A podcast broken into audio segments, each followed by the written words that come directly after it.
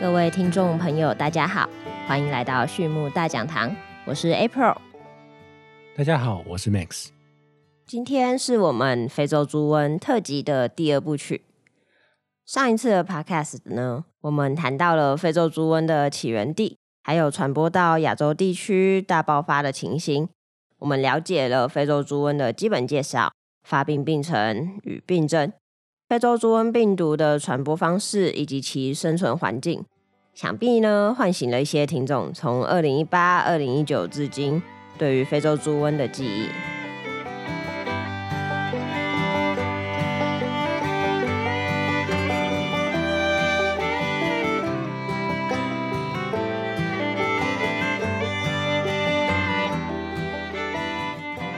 是说，Max，我们上次也提到说，非洲猪瘟病毒呢会借由猪的粪便被人的雨鞋呀、手套啊，或是运输车辆，还有老鼠或是蚊蝇等等的病媒机械式携带，那用接触的方式传播给其他猪猪。既然是接触传播，那么饲料是不是也有可能作为非洲猪瘟的传播因子之一啊？我之前在读 paper 的时候，有看到国外似乎有团队呢正在分析非洲猪瘟病毒在饲料上面的传播情况。不知道 Max 呢，你有没有耳闻啊？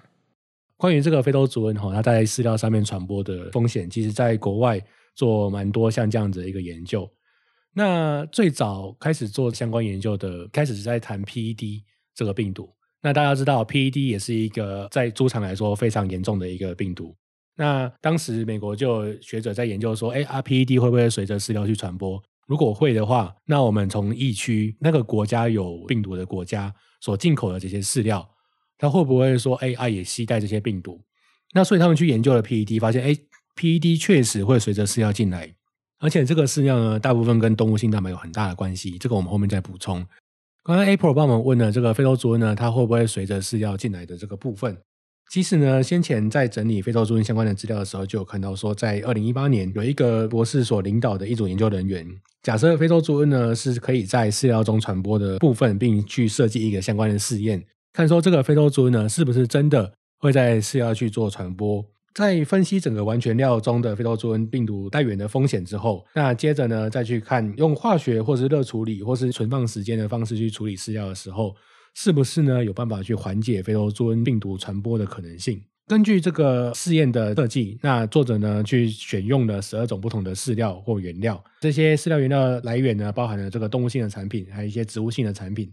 或者是一些氨基酸啊、胆碱啊、维生素啊等等这些跟我们饲料有很大的关系的一些产品。那接着呢，在经过整个跨大西洋的运输条件之下，在海上运输了三十天之后呢，再去测试说，哎，这饲料原料里面是不是还含有非洲猪瘟的病毒？结果表示呢，在长期的运输之下呢，非洲猪瘟病毒在各种原料里面还是非常的稳定。总共有四分之三的原料里面呢，都有检测到一个病毒的活性存在，包含了大豆粕、有机豆粕、豆饼、胆碱。不管是干的还是湿的，呃，猫粮、狗粮，或是猪的肠衣，还有完全饲料里面都含有非洲猪瘟病毒的存在。那你们仔细听会发现说，哎，上面我谈的这些东西呢，它基本上的蛋白质含量都非常的高。如果是说这个发酵或合成的原料，比如说维生素的部分，那你基本上呢就不太会有非洲猪瘟病毒的残留跟传播的可能性。哎，居然经过这么久的运输，非洲猪瘟病毒还可以继续存活。所以这样子来说的话，重点就是，如果我们饲料原料里面蛋白质越高，那病毒就有可能存活的越久，是这样子吗？Max？是的，根据目前的研究显示来说，非洲猪瘟病毒比较容易在动物性蛋白，尤其是蛋白质原料越高的饲料原料里面去存在，并保有活性。其实病毒这种东西呢，我们都知道它是介在一种生物跟非生物之间的一个中间值。它如果在没有宿主的情况下呢，它会变得比较没有活力。但是呢，在重新感染到宿主的时候呢，它又会重新展现它的活力。那我们要怎么去让病毒去灭活呢？那很简单，主要就是去破坏它整个病毒的结构，比如说破坏病毒的封套，破坏病毒的蛋白质外壳，甚至说最直接的方式去破坏病毒的 RNA 或 DNA 结构。那如果说病毒只是一个暂时没有宿主而已，而且环境中也没有可以危害到它的一些其他物质，比如说紫外光啊，比如说热啊，比如说一些化学物质啊等等之类的，如果都没有的话，那病毒呢基本上也不太会被破坏，它就会静静待在那边，直到它感染下一个宿主为止。另外呢，一个多世纪以来，非洲猪瘟病毒透过口腔途径传播的能力呢，其实一直受到重视。而且在很久以前呢，就认为比肠胃道以外的传染途径呢，呃，具有更大的变异性。同时呢，非洲猪瘟的 Georgia 二零零七的分离株，它被发现之后呢，它可以去透过饮用受污染的液体，比如说喝非洲猪瘟病毒感染的水，或者是说使用这个受污染的饲料来传播。那与饲料相比呢，液体传播的剂量比较低。换句话说，在液体最小感染剂量呢，就是十的零次方，也就是一的这个五十帕组织培养感染剂量，就是我们俗称的 TCID 五十的部分。而在饲料中呢，最低的感染剂量呢，则是十的四次方的 TCID 五十。那足足呢，就比水的部分呢，高了一万倍左右。等等，Max，什么是组织培养感染剂量啊？好的，April，我刚才没有讲清楚。呃，组织培养感染剂量呢，就是我们俗称的这个 TCID 五十的部分，还是指说这个病毒去感染胚胎，或者是动物，或者是细胞之后呢，引起五十趴的发生死亡或是病变的最高病毒稀释浓度。那在这个测定方式底下呢，它可以去粗估病毒感染性的强弱以及这个病毒含量的部分，但是呢，没办法精确测得感染性病毒的颗粒的数量。换句话说，我们大概只能知道说这个病毒的呃传染力有多强，它的毒性有多强，但是呢，却没办法知道说有几颗病毒才会感染到动物的部分。原来如此，了解。那你继续说吧。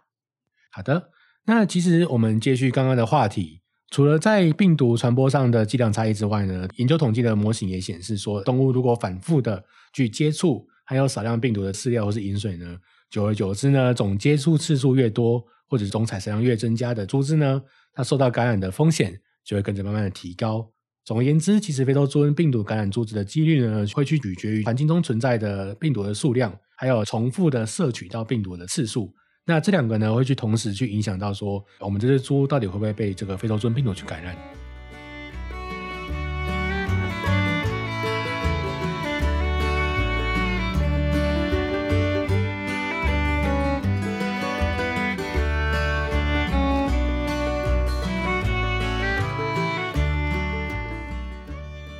那么，Max，呃，在你刚刚有提到说，这个实验的后半部呢，除了它的存放时间，它还有做了热处理，还有化学处理的研究，对吧？是的，April，你听得很仔细。其实，在这个研究后面，确实还有一些内容。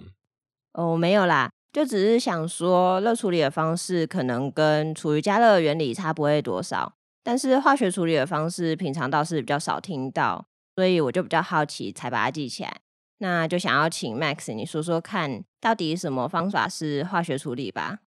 可以啊，April。其实化学的处理基本上就是用额外添加的方式去对非洲猪瘟的病毒呢去做一个抗病毒的安全饲料添加剂，那去破坏这个病毒的活性。不管是透过破坏它的外壳呢，透过破坏病毒的外膜呢，还是直接去破坏病毒的 DNA 呢，都可以。当然，前提是你要有这种安全而且没有危害的添加剂才可以。你总不能说破坏了病毒，然后猪只跟着吃了也死掉了，这样也不行。所以说呢，最近从二零零六年欧盟去禁用抗生素之后呢，呃，无抗饲养的需求跟它的意识比较增加，所以呢，我们会把一些抗生物质类的部分去排除。实际上，抗生素的部分也没办法去针对病毒去做处理，抗生素的部分呢，也只能排除细菌跟继发性感染而已。那目前呢，我们用比较多化学的方式去处理抗病毒的物质呢，就包含了水溶性的甲醛。但是水溶性的甲醛呢，就会比较有刺鼻的气味。那对于猪的黏膜啊，包含眼睛、包含鼻腔、包含嘴巴，这个黏膜都有一些刺激性，也通常呢会有一些轻微的致癌性。当然，猪只的饲养期比较短，那致癌性可以忽略。但总归来说，它对动物的身体来说并不是太好的。那另外呢，比较常见的抗病毒的物质呢，还有中链脂肪酸。那中性脂肪酸因为它具有特殊的乳化特性，所以说呢，它可以去破坏套膜病毒的外套膜，那去抑制含有套膜病毒的复制跟传播，所以呢，它具有抗病毒的效果。那我们比较常听到呢，就是辛酸葵酸跟月桂酸等等。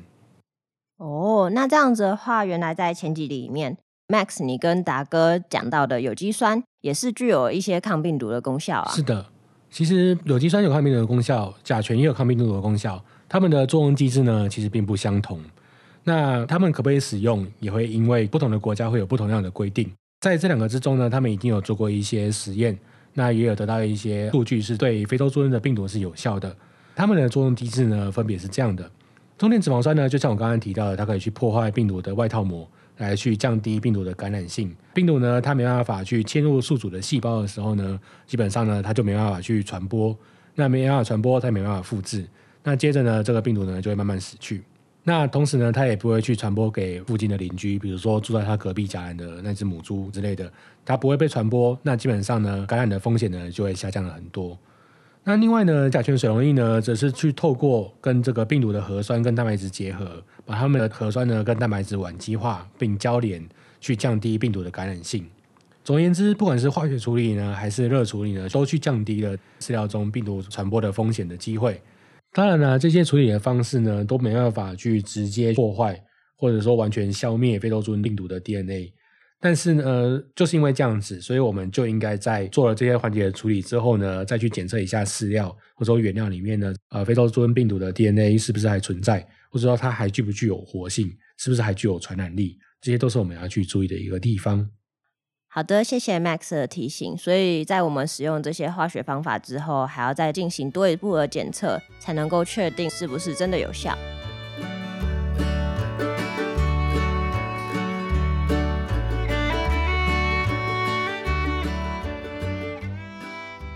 今天一样由我来为大家统整一下重点哦。非洲猪瘟的传播方式以接触传播为主，所以说像是饲料与污染的水。也会作为传播因子之一，但是呢，尤其在含有蛋白质的饲料里，像是大豆粕、DDGS、完全饲料等等，病毒呢都可以活得更为长久。就跟我们前一次所提到，病毒可以在 pH 三点九到十一点五之间存活，而在具有蛋白质的环境下，可以活得更久，具有更高的耐碱度。那另外呢，以传染剂量来看。一体传播所需的病毒量则较饲料更低，而总归来看呢，如果猪只接触这些含有病毒的物质次数越多，或是病毒的总量越高，感染发病的几率就会越大。所以，论病毒总量的处理方法呢，我们应该可以使用物理方式的热处理，化学方式的添加中链脂肪酸或是甲醛水溶液。这两种物理化学方式去减少病毒 DNA 的总量，或是从根本面去阻绝、防堵我们病毒的传播，让猪只接触非洲猪瘟病毒的次数为零。那这样子就有更高的几率能够成功保卫我们的台湾猪。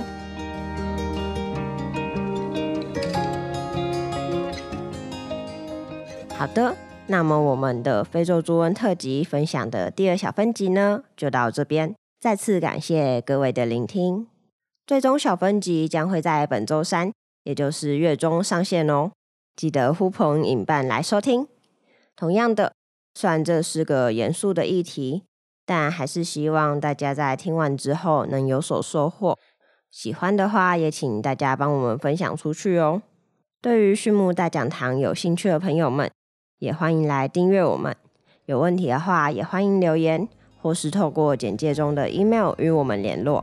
那么我们这周三再见喽，拜拜。